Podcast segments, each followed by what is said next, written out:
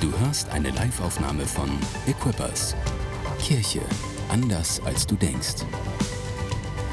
Weitere Informationen findest du auf mainz.equippers.de. Ich freue mich heute Morgen, eine neue Predigtserie zu starten. Sie heißt Foundations. Ähm, würde man vielleicht übersetzen wie Fundamente oder, oder Grundlagen oder so ähnlich. Und, ähm, und ich glaube, dass, dass es wichtig ist. Ich will ein klein bisschen einleiten, nicht so dolle. Ihr wisst ja, Einladung ist meine Leidenschaft, aber deswegen versuche ich mich ein wenig zu, zu zügeln.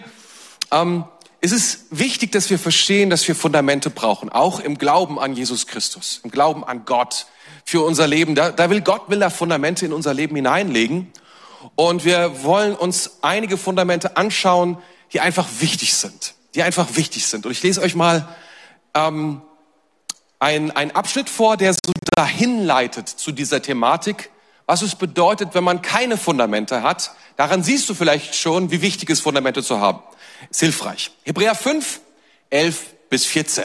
Da heißt es, es gibt noch so vieles, dass wir darüber gerne sagen würden, aber ihr seid so schlechte Zuhörer geworden, so dass man euch dies alles nur schwer verständlich machen kann. Ihr seid nun schon so lange Christen und solltet eigentlich andere lehren. Stattdessen braucht ihr jemanden, der euch noch einmal die Grundlagen von Gottes Wort beibringt. Ihr seid wie Säuglinge, die nur Milch trinken, aber keine feste Nahrung essen können. Ein Mensch aber, der sich von Milch ernährt, ist im Leben noch nicht sehr weit fortgeschritten und versteht nicht viel davon, was es heißt, das Richtige nach Gottes Wort zu tun. Feste Nahrung dagegen ist für Menschen, die erwachsen und reif sind, die aufgrund ihrer Erfahrung gelernt haben, zwischen Gut und Böse zu unterscheiden. Da gehen wir schon mal ein klein bisschen rein. Es hört sich wie eine Beschimpfung an in den ein oder anderen Ohren. Aber was der Autor hier sagt im Hebräerbrief, er, er spricht über Christen oder er spricht zu Christen, die kein Fundament haben die kein Fundament besitzen in ihrem Christsein.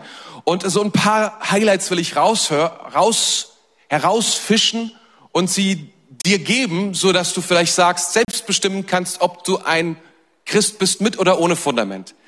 Ich möchte dir auch sagen, wenn du sagst, zu dem Ergebnis kommst, du bist ein Christ ohne Fundament, ist nicht so das Problem, wir können uns noch bauen. Es ist vielleicht aufwendiger, aber wir können es noch bauen. Es ist auf jeden Fall Vernünftiges zu tun, als ohne Fundament durchs Leben zu rennen. Deswegen der erste Punkt, was hier steht, ist, er, er sagt, der Autor sagt, ihr seid schlechte Zuhörer geworden. Und das ist schon mal etwas, da geht's los. Ihr seid nicht aufnahmebereit, ist das, was er sagt. Also wie soll man, wie soll man irgendetwas bei euch verändern? Wie soll man euch irgendetwas geben, wenn ihr es noch nicht mehr hört? Stehst du, das ist ja noch vor lernbereit. Es ist bevor noch, bevor man jemanden teachen kann, muss er ja da sein. Verstehst du? So, das ist, was er sagt. Ihr seid noch nicht mal bereit zuzuhören. Da fehlt es euch schon. Oder dann sagt er, ihr seid schon lange Christen und eigentlich solltet ihr andere lernen. Und das ist, was, was er hier sagt, ist, dass das, dass die Reife oder deine Reife nichts damit zu tun hat, wie lange du Christ bist. Es kann sein, dass du Jahrzehnte Christ bist und keine Fundamente hast. Es kann sein, dass du nur ganz kurze Zeit Christ bist, aber schon mega stabile, coole Fundamente hast, worauf man richtig gut bauen kann. Das müssen wir wissen manchmal, wenn wir so ältere Christen treffen, dass wir wissen, naja, es, also erstmal Respekt vorm Alter ist eine gute Sache.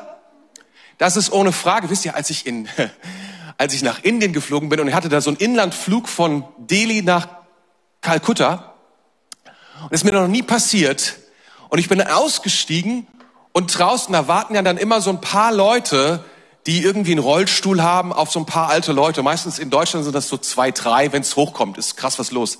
Ich bin da ausgestiegen, da waren 30 Leute, die gewartet haben auf ältere Menschen mit allen möglichen Sachen, die ihnen helfen wollten, aus diesem, auf, auf, aus diesem Flugzeug auszusteigen. Und ich dachte, man kann sagen über die Inder, was man will, aber Respekt vor den Älteren, das scheinen sie zu haben. Das ist eine gute Sache. Das hat mich irgendwie Kein bisschen gefreut, dachte, das könnten wir vielleicht lernen von den Indern. Anyway, jedenfalls, den Punkt, den ich machen will, der ist ganz woanders. Der ist da, ja, Respekt vor dem Alter, das stimmt, aber das bedeutet leider noch lange nicht, wenn jemand lange Christ ist, dass er gute Fundamente hat. Leider. Das ist voll schade, da müssen wir manchmal unterscheiden. Dann, Stattdessen braucht die Grundlagen von Gottes Wort erneuert. Das ist, was hier steht. Stattdessen, was braucht ihr? Neue Grundlagen. Und es ist ganz wichtig, dass wir das wissen. Fundamente sind unverhandelbar. Sind unverhandelbar. Du brauchst Fundamente. Du kannst nicht ohne Fundamente das Haus bauen, was Gott mit deinem Leben bauen will. Deswegen ganz, ganz wichtig, das ist sozusagen, wie soll ich sagen, die Chance nochmal, das Fundament zu legen, bevor das großartige Haus, die großartige Berufung deines Lebens darauf Platz findet. Also deswegen nimm dir diese Predigtserie unbedingt Zeit zu überprüfen, ob du all deine Fundamente zusammen hast. Da heißt es hier, ihr seid Säuglinge, die nur Milch trinken und die können keine feste Nahrung essen. Was passiert, wenn man Säuglingen, die sehr, sehr jung sind, zum ersten Mal feste Nahrung gibt? Einfach so. Sie behalten sie nicht bei sich die geben sie einfach wieder ab. Auf die eine oder andere Art und Weise. Das ist was passiert, wenn, wenn sie nur Milch gewöhnt sind und noch nicht feste Nahrung, dann kannst du ihnen nicht in Schnitzel geben. Das ist überfordernd.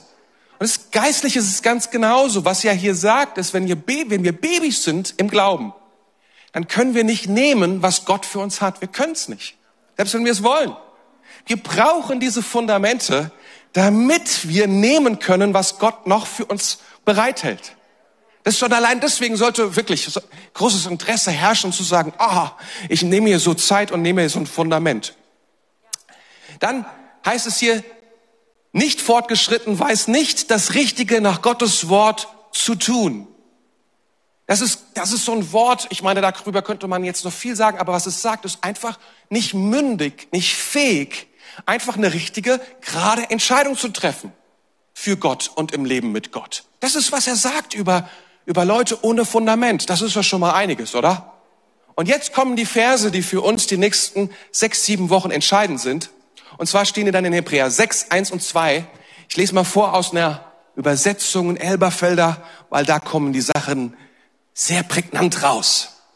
Da heißt es dann, deshalb wollen wir das Wort von, vom Anfang des Christus lassen und uns der vollen Reife zuwenden und nicht wieder einen Grund legen mit der Buße von toten Werken und, und dem Glauben an Gott und der Lehre von Waschungen und der Handauflegung, der Totenauferstehung und dem ewigen Leben. Sechs Sachen werden hier genannt, von denen er sagt, das sind absolute Grundlagen. Die müssen in unserem Leben implementiert sein, okay? Diese sechs Sachen sind das Wichtige.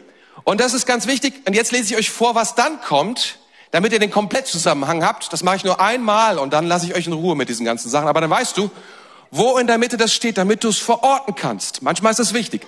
Vers 4, denn es ist unmöglich, Menschen, die einmal erleuchtet worden sind, Menschen also, welche die guten Gaben des Himmels zu spüren bekamen, Anteil am Heiligen Geist erhielten, die Güte des Wortes Gottes erfahren und die Macht der zukünftigen Welt kennengelernt haben und sich dann doch von Gott abwandten, abwandten, wieder zur Umkehr zu bewegen und ihr Leben dadurch zu erneuern.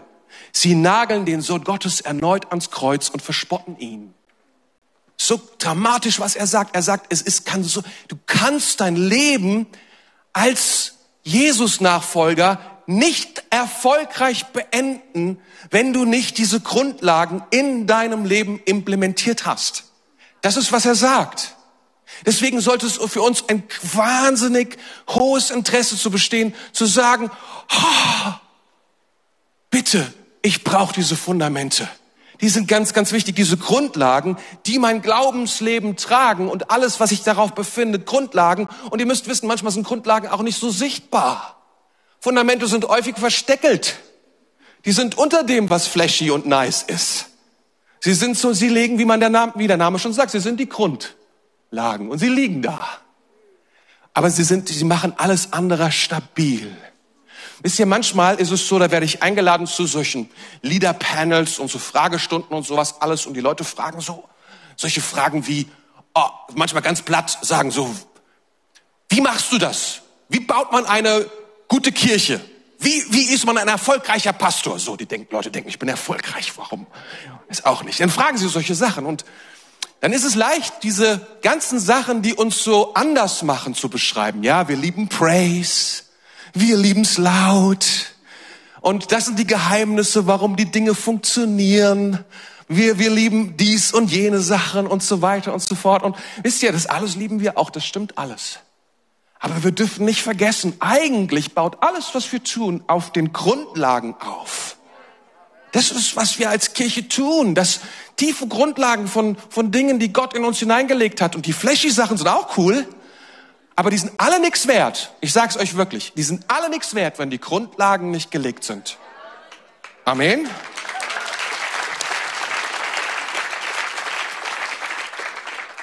Und hier sind diese sechs Fundamente nochmal plus eins, weil da gibt's noch eins, das zeige ich euch später, damit ihr sie nochmal im Übersicht habt. Buße von Toten, Werten, Glauben an Gott, Lehre über Taufen, Auferstehung von den Toten, Handauflegungen, ewiges Gericht und die Kraft des Heiligen Geistes. Darüber wollen wir sprechen die nächsten Wochen. Wir haben zwischendurch Gäste, wird es unterbrochen, aber wir machen dann weiter. Und von diesen sieben Themen oder sechs, ja, sechs, sieben Themen mache ich fünf. Und ich habe zwei unserer besten Pastoren gebetet, die anderen zu machen. Pastor Lukas und Pastor Paddy. Und das wird richtig, richtig gut. Ich sag's euch. Darüber werden wir sprechen. Und du hast die Gelegenheit, diese Fundamente vielleicht zum ersten Mal in deinem Leben. Vielleicht bist du ein junger Christ. Dann kannst du sie zum ersten Mal legen. Und wenn du schon ein bisschen länger dabei bist, dann ist es eine etwas schwierigere Operation. Du weißt, Fundamente neu zu legen ist teuer, ist aufwendig. Jeder, der mal ein Haus gekauft hat, muss die Fundamente erneuern, der weiß das. Das ist eine blöde Sache, wenn die schon da sind. Und, aber es ist möglich. Gott kann das tun, was fehlt, damit das, was eigentlich gebaut werden soll, damit das gelingt. Und ich möchte gerne heute anfangen über das Thema Buße von toten Werken. Klar, ich fange oben an. Und weil ich glaube, dass damit so eine super krasse Sache auch gelegt werden muss. Und ähm, es ist ein bisschen teaching-mäßig, was ich jetzt mache. Weil, wie soll ich sagen, es ist so ein Grund, Grundding, dass eigentlich fast alles, was du sonst so, ist es schon fast so, du brauchst es, wenn du hier im Gottesdienst richtig wachsen willst, wenn du eine Message hörst, wenn du YouTube-Message hörst, wenn du wenn du Podcast hörst von der Predigt, irgendwie, wenn du diese Grundlage hast und wenn du dann, dann kannst du das viel besser nehmen und in dein Leben implementieren, als wenn du das nicht hast. Das ist keine One-Timer-Sache, das ist eine Sache, die brauchst du fast täglich. Buße von toten Werken. Deswegen möchte ich das jetzt, wie soll ich sagen, schon ein bisschen teaching-mäßig machen. Ich weiß, ich weiß, es ist unterschätzt in diesen Tagen, krass unterschätzt Buße, weil es klingt unsexy, schon leicht katholisch. Und katholisch, wir wissen das so, katholisch hat den, den Spirit so ein bisschen, das sind so Dinge, die man nicht mehr machen muss. Man kann darüber diskutieren, ob oder ob nicht. Und wir werden bestimmt irgendwann zur Erkenntnis kommen, ist nicht so wichtig. Aber ich will sagen, Buße ist nicht old-fashioned und Buße bedeutet auch nicht, religiös zu sein. Man, man, man denkt, dass manche Leute denken, ja, wenn, ich will ja nicht religiös sein. Wir wollen auch nicht, keiner von uns will religiös sein. Religion ist aus der Hölle und versucht unser Leben zu zerstören. Aber Buße ist nicht aus der Hölle. Es ist zwar so, dass, dass manche religiöse Menschen Buße missbrauchen, das ist schon so, aber wisst, wisst ihr, der wirksamste Schutz gegen Missbrauch von solchen großartigen Dingen, die Gott schenkt, ist, dass wir eine gute Kenntnis haben über Buße. Dass wir verstehen, was es ist, dass wir es wirklich umarmen und kapiert haben. Dann kann uns das gar nicht so leicht passieren, dass, dass, dass das ein Missbrauch an uns irgendwie stattfindet oder sowas.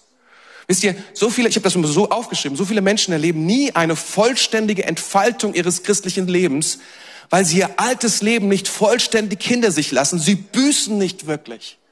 Oder sie haben nie richtig gebüßt. Büßen ist ein gutes Wort. Büßen, ist ein katholisches Wort, aber preis dem Herrn. Wir nehmen es trotzdem. Und es ist mega zentral in der Bibel. Dieses Thema ist etwas, was du im Alten Testament findest, was du im Neuen Testament findest, was du bei Jesus, was Johannes der Täufer, er, er ist eingestiegen mit das ganz große Überschrift, tut Buße. Dann kam Jesus, was hat der gesagt? Tut Buße, das Reich Gottes ist nah. Dann kamen die Apostel, was haben die gesagt? Tut Buße. Es ist einfach ein überragendes, wichtiges, wichtiges Thema im Alten und im Neuen Testament. Und ähm, wisst ihr warum? Weil es ein weil Buße ist das, was uns in Verbindung bringt mit Gott. Ganz grob ausgedrückt. Buße ist das, was wir brauchen, damit wir die Verbindung wieder aufnehmen können.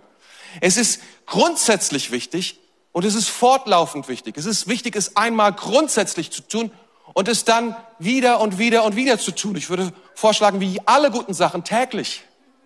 dass das etwas wirklich wird von uns, dass wir oft, oft tun. Und wir finden so viele Geschichten im Neuen Testament dazu, die ich dir in Erinnerung rufen will, falls du sie kennst. Zum Beispiel, als Jesus Petrus gerufen hat bei diesem großen Fischzug. Da kommt das Thema Buße vor. Da ist auf einmal Petrus, oh, ich bin ein schlechter Mensch, geh von mir weg. Da passiert so etwas wie Buße. Oder bei Zachäus, dem Zöllner Zachäus. Auch da passiert Buße in einer ganz besonderen Art und Weise. Oder, oder auch bei dem verlorenen Sohn auf einmal, und er kam zu sich selbst diesem, diesem Punkt, nachdem er all das falsch gemacht hat, alles verschwendet hat, vom Vater weggelaufen ist und er kam zu sich selbst und er tut Buße und er geht zurück zum Vater. So viele Geschichten haben wir darüber. Über, über, die, über, über, den, über den Zöllner im Tempel, der ruft, sei mir gnädig. Lauter Geschichten überall von Buße. Und ich möchte darüber sprechen, was Buße bedeutet, damit du das nehmen kannst und damit du das verstehen kannst. Es ist wichtig, dass wir das haben. Ist es in Ordnung, wenn wir darüber sprechen heute Morgen? Okay. Buße bedeutet, es ist von Griechisch im Neuen Testament von Metanoia und heißt so eine Änderung des Denkens oder eine Änderung der Absichten. Ich ändere mein Denken, wie ich denke, und ich ändere auch, was ich beabsichtigt habe zu tun. Das ist Metanoia. Oder anders ausgedrückt, ich lese euch mal den Satz vor, den ich geschrieben habe. Buße ist eine aufrichtige und gründliche Änderung des Denkens und der inneren Einstellung in Bezug auf Sünde. Kommt dieses andere Wort rein, Sünde, das ist auch ein schwieriges Wort heutzutage, wo man sagt, ob man das unbedingt noch im Mund nehmen muss. Aber es ist, es ist, nach wie vor gibt es Sünde. Es hat sich nichts daran geändert. Und es ist immer noch, es ist immer noch wichtig, dass wir die richtige Einstellung und Buße hilft uns, diese Einstellung zu gewinnen und zwar nicht nur, dass wir, dass wir eine andere Perspektive bekommen, und das ist sehr wichtig. Wisst ihr, ich weiß nicht, ob du das schon mal vorgekommen ist, dass du plötzlich anders denkst über Dinge. Dass du vorher denkst, oh, ist eigentlich nicht so wichtig, und plötzlich sagst du, nein, nein, nein, das ist richtig wichtig. Das ist ganz anders. Vielleicht denkst du vorher, ob ich jetzt mal klaue oder nicht, oder ja, das, das kann ja gar nicht so wichtig sein, ob ich was gestohlen habe, und plötzlich wird dir klar, Oh nein, das ist wirklich wichtig, wie du umgehst mit diesen Dingen. Wie du sprichst, dass du die Wahrheit sagst, dass du nicht lügst. Das sind Änderungen von Perspektiven. Du guckst auf die Dinge und sagst, oh, und das, da ist etwas geschehen an Buße in dir. Oder du, du hast ein anderes Empfinden zu Dingen, dass du das anders fühlst. Das ist ganz merkwürdig, aber wenn wir in einem Prozess der Buße, wenn das in unserem Leben passiert, dann auf einmal ist Sünde nicht mehr so, dass, wie soll ich sagen, ein, ein Spiel, so wie es oft manchmal in Werbung benutzt wird, dass man gesagt, eine kleine Sünde muss sein, wo sie damit Schokolade meinen oder sowas, ja. Oder irgendwelche Sachen. Und dann sagst du, nein, nein, nein. Ich verstehe, Sünde ist ein großes Problem für mein Leben. Und es ist ein großes Problem für Gott, der mit mir zusammen sein will. Du bekommst eine Empfindung dazu und, und das, das ist etwas Krasses. Oder du bekommst eine Änderung deiner Absichten. Das ist das, ein, vielleicht auch eine so große Sache. Du sagst nicht mehr, ist mir egal, ist eigentlich, ist mir Latte oder ist mir wurscht, ist gleichgültig, sondern plötzlich kommt in dir, nein, ich hab was an, ich will nicht mehr, ich will nicht mehr sündigen, ich will das gar nicht mehr tun. Ich will, ich will machen, was ich kann, damit das nicht mehr in meinem Leben passiert. Das ist, was Buße tut. Buße ist so ein Prozess, der nicht nur im Kopf stattfindet, sondern ich will es mal so sagen, er findet im Kopf statt, er findet in deinen Emotionen statt und in deinem Willen statt auf allen Bereichen. Das ist Buße. Das ist ganz wichtig, dass wir das wissen. Und ich will euch mal da einen Vers vorlesen und da möchte ich dann von dort aus in das Thema noch tiefer reinspringen. Und ich, meine Hoffnung ist, dass es, dass es dein Herz berührt, dass es dich vollständig an Kopf, Herz und in deinem Willen packt. Und du sagst, oh, das ist ein gutes Thema. Dieses Fundament will ich installieren in mein Glaubensleben rein. In Apostelgeschichte 2,37, da heißt es, als sie das hörten, ähm, das Volk hat es gehört, es war ein großes Volk, die da standen, weil die haben eine Predigt gehört, drang es ihnen durchs Herz. Und sie sprachen zu Petrus und den übrigen Aposteln, was sollen wir tun, ihr Männer und Brüder? Da sprach Petrus zu ihnen, tut Buße und jeder von euch lasse sich taufen im Namen von Jesu Christi zur Vergebung der Sünden, so werdet ihr die Gabe des Heiligen Geistes empfangen. Ich liebe diesen Vers. Ich liebe diesen Vers. Ich liebe es.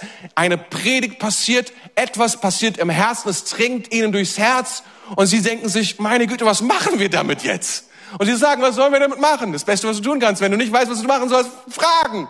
Was sollen wir damit machen? Und sagen, oh, das ihr tun sollt, tut Buße. Und dann lass uns mal sehen, was es bedeutet, diese drei Facetten. Einmal, das erste, was ich bereits sagte, ist, Buße hat etwas mit unserem Intellekt zu tun. Es ist, dass wir anfangen, anders auf, auf, auf, auf, auf, auf Sünde zu schauen, auf Schuld zu gucken, auf, auf Gott zu gucken, auf mich selbst zu gucken. Ich, mir wird klar, Sünde ist nicht nur eine Schwäche oder ein unglücklicher Umstand, in dem ich mich befinde, ein Fehler, sondern ich, mir wird klar, es ist persönlich, es ist meine Schuld. Es ist etwas, was mit mir zu, es, hat, es, hat, es ist meine Verantwortung. Ich kann es nicht delegieren, ich kann es nicht von mir wegweisen. Es ist, Buße ist etwas, was dich zunächst einmal macht, es ist sehr, sehr persönlich. Und du weißt, dass du weißt, es ist persönlich. Du hast gesündigt. Es ändert etwas in der Perspektive in meiner Beziehung zu Gott. Ja, manche Leute sagen, was geht es Gott an, wenn ich irgendeinen Fehler mache, wenn ich böse bin mit meiner Frau? Dann habe ich doch was Böses mit meiner Frau getan. Was geht das Gott an? Und wir müssen wissen, wenn, wenn Buße kommt, dann fängt Gott meine Perspektive an zu drehen und sagt, weißt du, ich habe die Gabi geschaffen. Der fängt an darüber zu reden, dass wenn wir anderen Menschen etwas tun, dass wir ihm persönlich etwas tun. Und das ist etwas, dass es Sünde immer etwas ist, was uns von Gott trennt. Und dass das etwas ist, was ihn was angeht. Und dass das etwas ist, was gefährlich ist. Und dass es auch gefährlich ist, das ist das Dritte, dass es gefährlich ist für mich. Wir hören auf, dass es nur so eine, wisst ihr, das Problem ist ja häufig, dass Buße häufig in diesem ganzen Rahmen von, ja, wir wollen ethisch handeln, richtig handeln und so weiter und so fort. Und es geht da ganz viel in diesen Tagen über, was ist richtig und was ist falsch und was ist ethisch. Buße sagt dir, Sünde ist etwas, was dein Leben zerstört. Du kannst nicht das einfach so definieren, wie du willst und wie es dir passt sondern sie macht dein Leben kaputt. Und das ist etwas so Tiefes und du verstehst das. Und das ist, was Buße tut intellektuell. Und das ist ziemlich cool. Und im Psalm 51, 1 heißt, ich erkenne meine Wege und meine Sünde ist stets vor mir. Ich fange an, da fängt etwas an zu verstehen. Oder Römer 3, Vers 20, denn durch dein Gesetz kommt Erkenntnis der Sünde. Es ist gut zu erkennen. Das ist kein schlechtes Ding. Ist ja, und verstandesmäßig zu erfassen, was Sünde ist, ist wichtig. Aber ich will es mal so sagen, wenn es das Einzige wäre, was Buße ist, dann, dann wäre es zu wenig. Weil dann, dann, ich erkenne das ganze Ausmaß von Sünde und das Resultat ist, dass ich deswegen Buße tue, weil ich Angst habe vor Bestrafung. Das bedeutet, unsere wir reagieren auf Buße, weil wir wollen nicht bestraft werden von Gott. Und das ist zu wenig. Das ist nicht, was Buße tun will alleine. Das ist viel zu wenig. Seht mal, es gibt ein, es gibt einen abgefahrenen Vers. Und das ist krass. Wir können Dinge mental akzeptieren. Wir können sagen, verstehe ich. Sehe ich ein. Sehe ich auch ein, muss man anders sehen. Sollte man anders sehen. Aber das Krasse ist, das Beispiel, das ich euch jetzt zeige, steht in Jakobus 2, Vers 19. Und da heißt es dann, du glaubst, dass es nur einen Gott gibt. Da hast du vollkommen recht. Das glauben die Dämonen auch. Und sie zittern vor Angst. Das reine Wissen über, dass es nur einen Gott gibt, ändert nichts daran, dass du es weißt. Die Sünde, dass du sie erkennst, ändert nichts an der Sünde. Es ist erstmal ein, erstmal wichtig, dass du es verstanden hast. Ist das in Ordnung? Der zweite Punkt ist, wie wir Buße tun, ist mit unseren Emotionen, emotional. Und das ist so etwas, da kommt etwas über uns. Und das steht in 2. Korinther 7, Vers 10. Und da habe ich das so ein bisschen rausgenommen. Das wäre sonst zu ein langer Abschnitt wieder mal. Aber das ist so wichtig, das ist so das Essenz. Denn Gott kann die Traurigkeit in unserem Leben benutzen, um uns zur Umkehr von der Sünde und zur Suche nach der Erlösung zu bewegen. Diese Traurigkeit werden wir nie bereuen. Eine Traurigkeit ohne solche Umkehr dagegen führt zum Tod. Das ist etwa, da gibt es etwas, was Gott in unser Herz mit unseren Emotionen verbinden will, in Buße. Oder dieses andere Beispiel von dem Zöllner im Tempel und der da steht. Der Zöllner aber stand weit ab und wollte sogar die Augen nicht aufheben zum Himmel, sondern schlug an seine Brust und sprach, Gott sei mir Sünder gnädig. Und Jesus sagt, diesem Mann wird heute vergeben. Und er fühlt die Schuld Er fühlt das Brennen von dem, was, was Buße in seinem Herzen offenbart wird. Und wisst ihr, ich glaube, dass Buße sogar dazu führen kann und führen darf, dass wir einen Hass bekommen auf Sünde. Oh, dieses Wort Hass wird so krass viel inflationär benutzt in den letzten Tagen, Monaten. Das ist schlimm, aber hier ist es absolut richtig. Weil, wisst du, Hass ist der Wunsch, dass etwas nicht da ist. Etwas nicht in meinem Leben ist. Das ist Hass. Und das ist ein großartiger Hass, wenn du sagst, ich will, dass Sünde nicht in meinem Leben ist. Das ist das Beste, was, was du hassen kannst, ist Sünde in deinem Leben. Ich, man muss auch zugeben, ehrlich, das Problem ist so ein bisschen mit Emotionen kann man schwer messen. Kann man sehr schwer messen. Es ist sehr schwer zu sagen, ob jemand, manche Leute können auch, ich habe mal gehört, dass es so ist, auf Knopfdruck emotional sein. Das kann ich jetzt nicht, aber ich bin sehr, manchmal sehr nah am Wasser gebaut, was mich auch sehr wundert, ehrlich gesagt. Hin und wieder, warum das so ist. Und ähm, wir, müssen, wir, müssen auch, wir müssen auch verstehen, wenn wir nur diese Dimension Emotionen haben, wenn wir nur dieses, da liegen Welten zwischen Reue und Buße. Es gibt viele Menschen, die Reue empfinden und das war's. Und weißt du, wieso sie viele Reue empfinden? Und wenn du, wenn du wie ich ein großer Fan bist von Privatfernsehen, wo dann diese ganzen äh, Reality-Shows stattfinden, bist du ein Experte darin geworden, wie ich. Wisst ihr, wann Leute Reue empfinden, wenn sie erwischt worden sind? Dann ist die Reue ist darüber, dass sie erwischt worden sind nicht über das eigentliche Ding. Und das kannst du auch bei Kindern beobachten manchmal. Ihnen tut es nicht leid, was sie getan haben. Ihnen tut leid, dass die Eltern es rausgefunden haben. Darüber heulen sie dann. Und da kann man dann, aber es ist bei uns Erwachsenen auch nicht anders. Wir müssen da auch aufpassen. Wenn diese Dimension, dann ist es keine vollständige Buße. Nur Emotion ist. Ich tue mir selber leid. Hm. Passiert. Wichtig ist, dass das Dritte auch noch dazu kommt. Und das ist der Wille. Buße geht über unseren Intellekt, unser Herz und über unseren Willen. All diese drei Dinge. Und dann heißt es, und das wisst ihr, das ist ganz wichtig, dass wir, dass wir verstehen, Buße ist, dass wir unseren Willen, dass wir uns willentlich abwenden von Sünde und uns auf Jesus zuwenden und ihn um Vergebung bitten. Das ist das, was der Wille tun kann.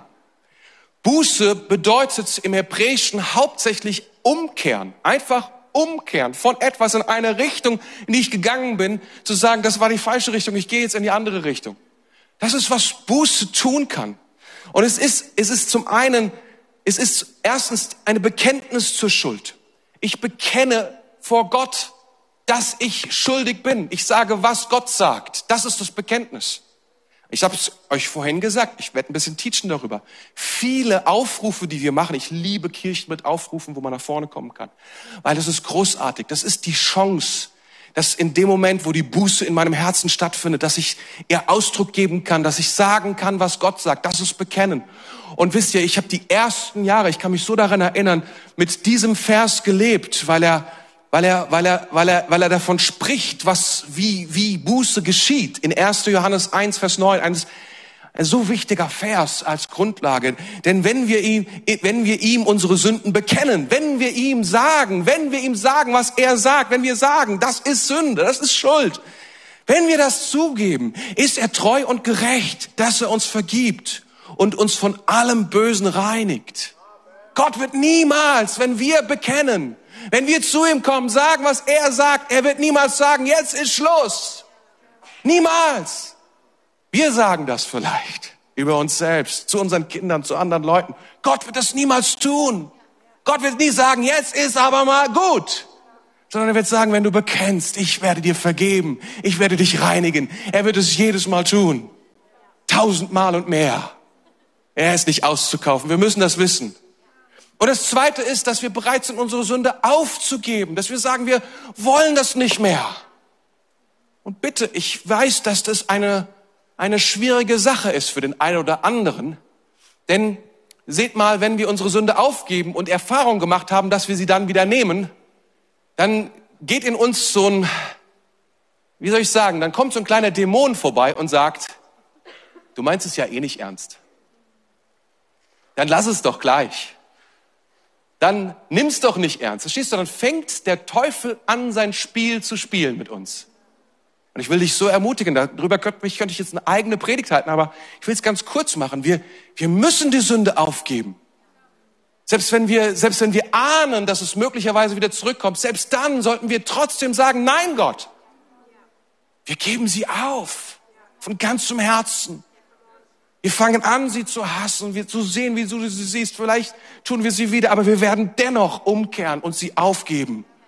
Das ist so wichtig. Und dann, in der letzte Schritt davon ist, dass wir kehren um zu Gott. Lukas 15 und Jesus redet hier vom verlorenen Sohn und dieser Sohn sagt, ich will mich aufmachen und ich will mich aufmachen und zurückkommen zu meinem Vater. Das ist dieser letzte Schritt zu sagen, ich bekenne Gott, ich gebe meine Sünde auf und ich komme zurück zu meinem Gott. Und wir wissen, er kommt zurück und er redet die ganze Zeit. Ich habe, ge oh Vater, ich habe gesündigt für dir und für, und er redet die ganze Zeit und der, der Vater wartet nur, dass er zurückkommt. Was für eine Geschichte. Und dann will er anfangen zu erzählen. Der Vater sagt, oh, ist so gut, dass du da bist. Wir, wir, wir können gar nicht erahnen, wie sehr Gott darauf wartet, dass wir Buße tun. Wie, wie sehr er das liebt. Hier auch eine Gefahr, wenn es nur der Wille ist. Es gibt ja Leute, die sind voller Willen. Ohne Emotionen, ohne Verstand, aber voller Willen.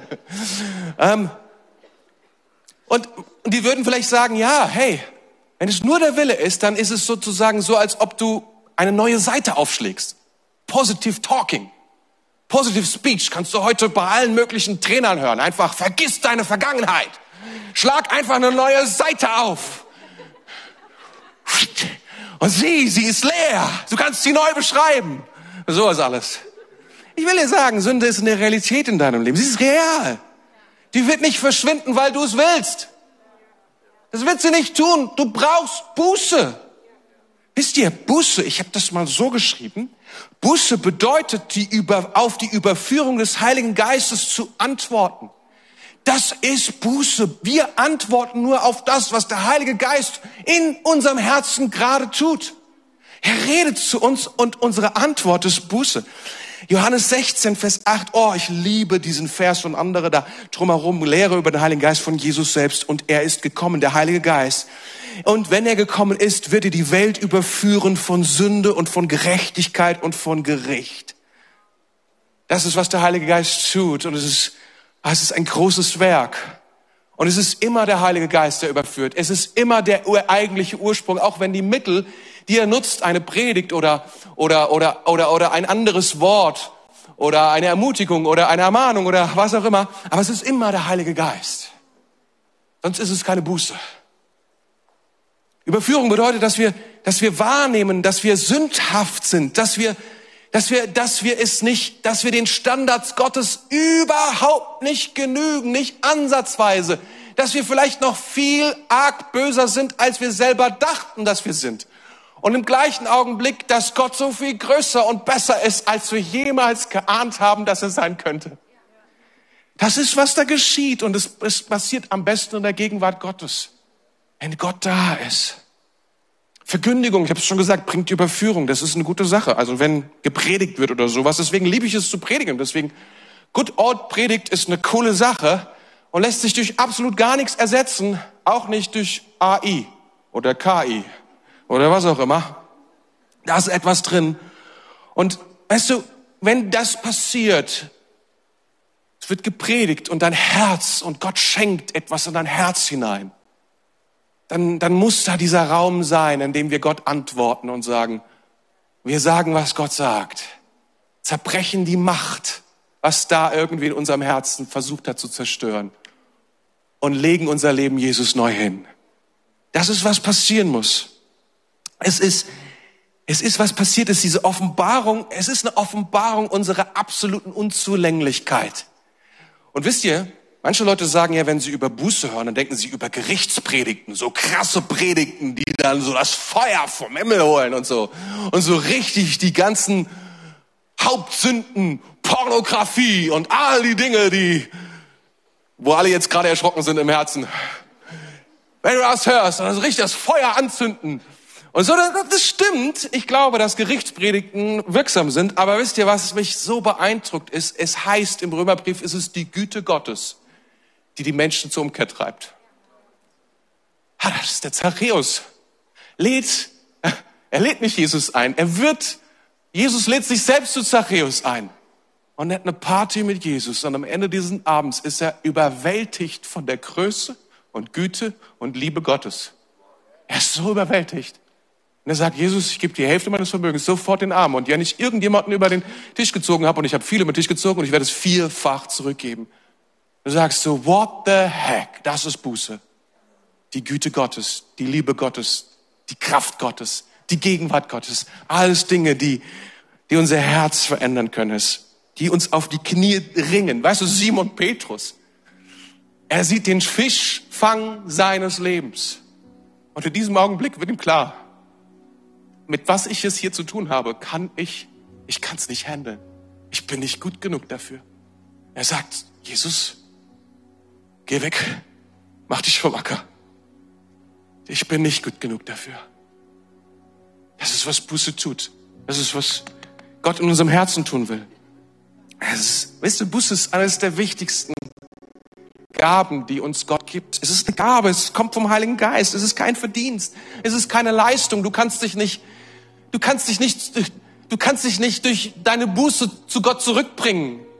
Wir werden nicht errettet wegen Buße, sondern wenn wir Buße tun. Es ist, weil wir Buße, es ist so wunderbar beschrieben.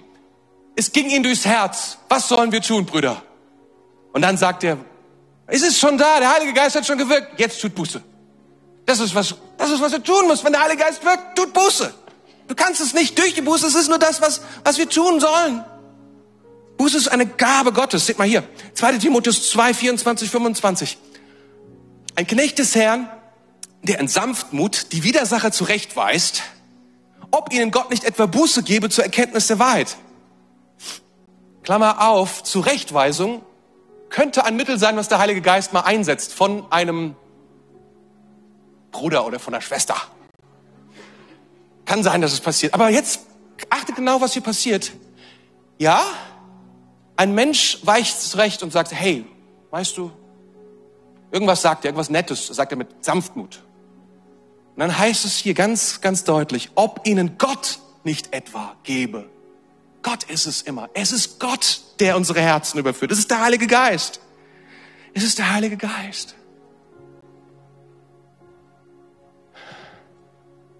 Wenn immer du ins Haus Gottes kommst, das Wort Gottes wird gepredigt und etwas was der Heilige Geist in unseren Herzen tut.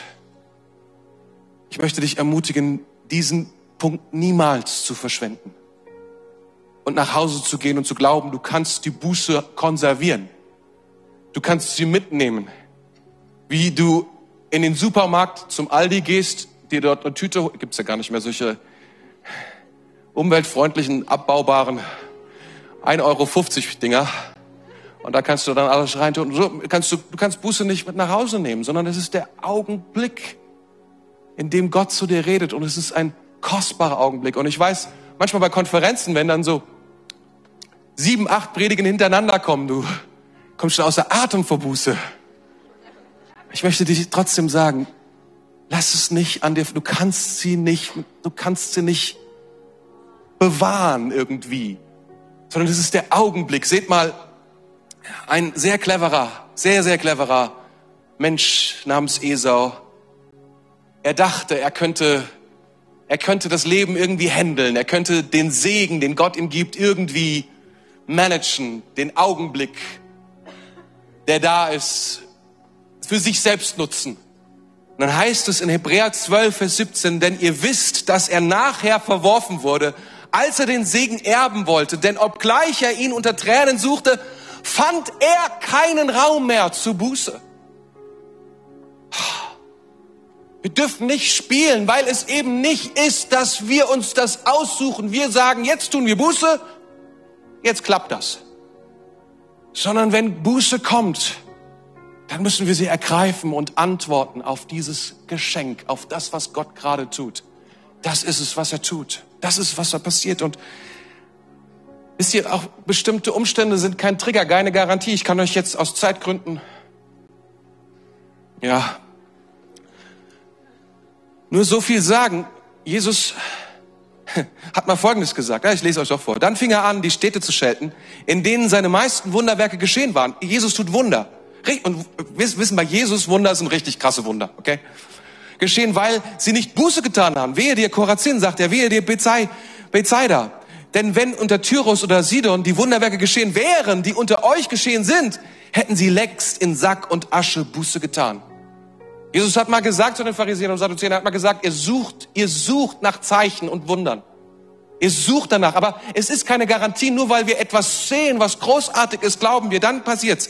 Jesus hat mal ein Gleiches gebracht und hat gesagt, es kommt ihr wirklich alle.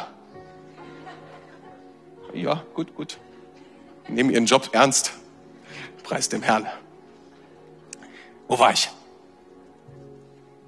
Jesus hat darüber mal gesprochen in einem Gleichnis und er hat gesagt, und da ist dieser, dieser, da ist dieser Mann, der gestorben ist, dieser reiche Mann, der zurückkehren will und seine Verwandtschaft warnen will, weil er in der Hölle schmort.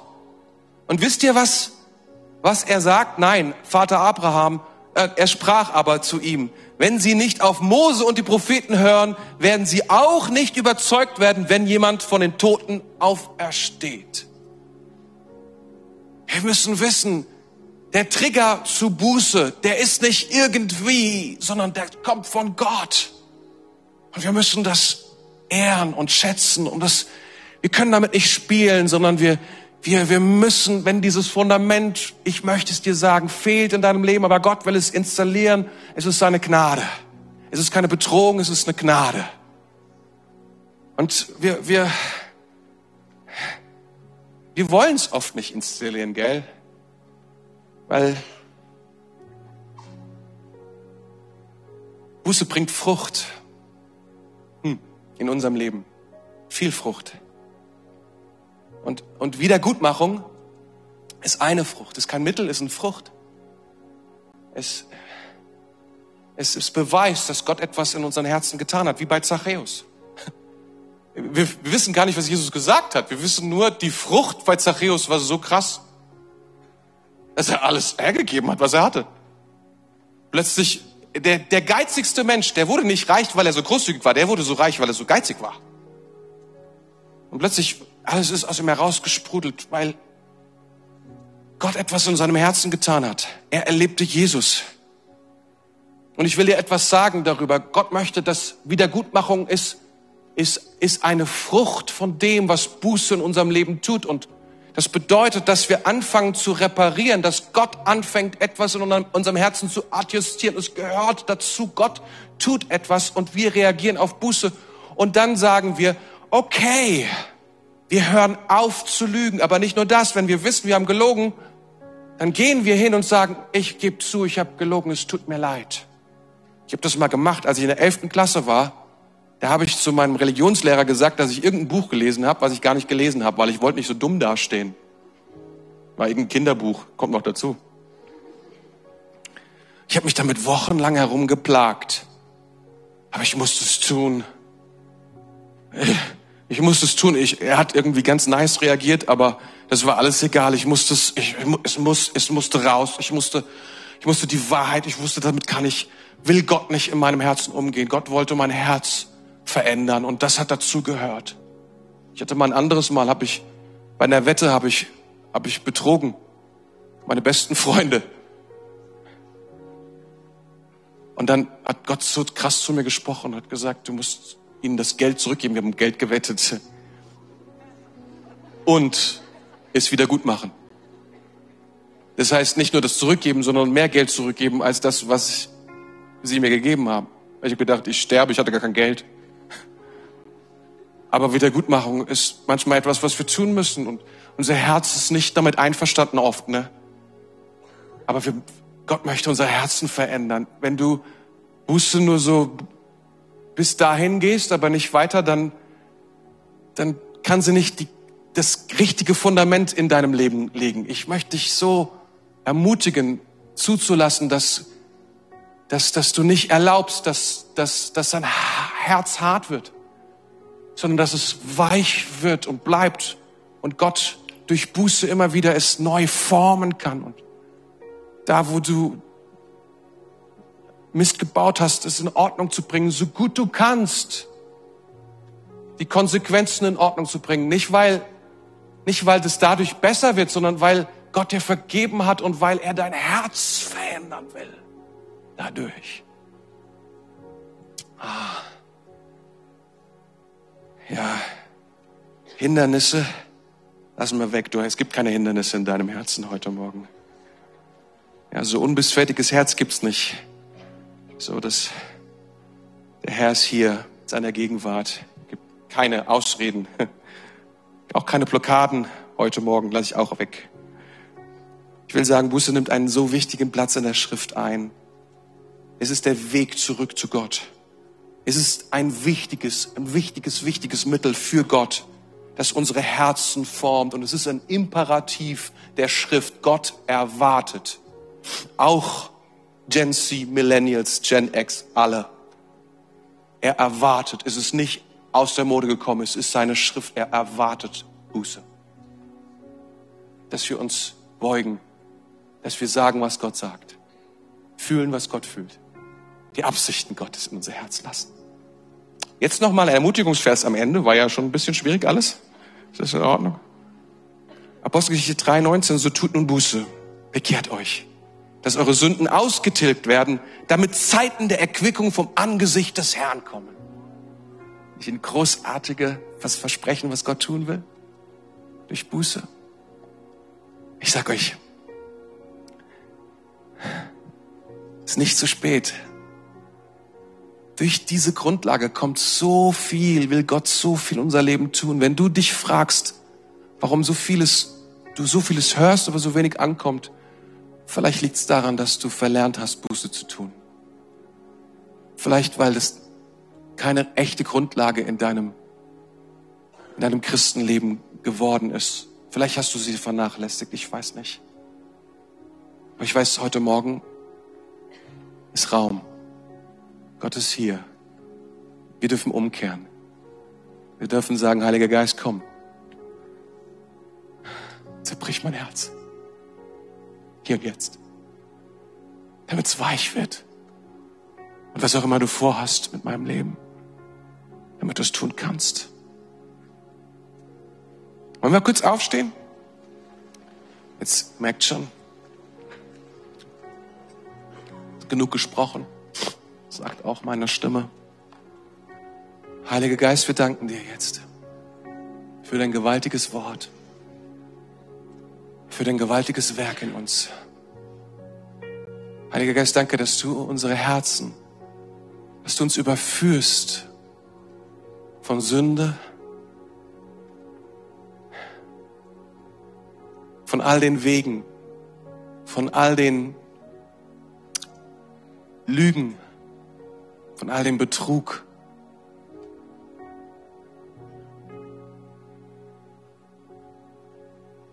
Von all der Unaufrichtigkeit. Danke, dass du das nicht tust, um uns zu demütigen, sondern um uns zu befreien. Heiliger Geist, danke, dass du gerade anfängst unter uns.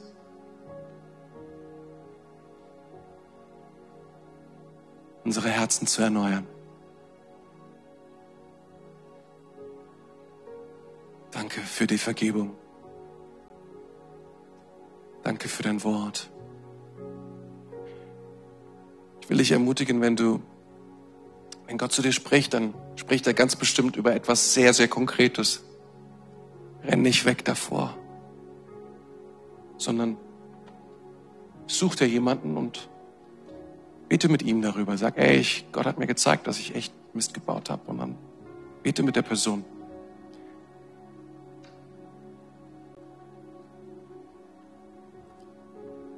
Jesus, wir bekennen vor dir, dass wir dich brauchen. Wir bekennen, dass wir, dass wir schuldig sind und werden wieder und wieder und wieder. Und danke, dass du, dass du den Preis bezahlt hast. Danke, dass du den Preis bezahlt hast. Aber wir wollen nicht einfach dünn darüber hinweggehen, sondern Herr, wir wollen tun, was du von uns erwartest, Herr. Dass wir sagen, was du sagst. dass wir die Sünde verurteilen, wie du sie, du sie verurteilst und dass wir umkehren zu dir. Das ist, was wir tun heute Morgen. Wir kehren um zu dir. Wir kehren um zu dir, Jesus. Danke fürs Zuhören. Weitere Informationen findest du auf mainz.equippers.de.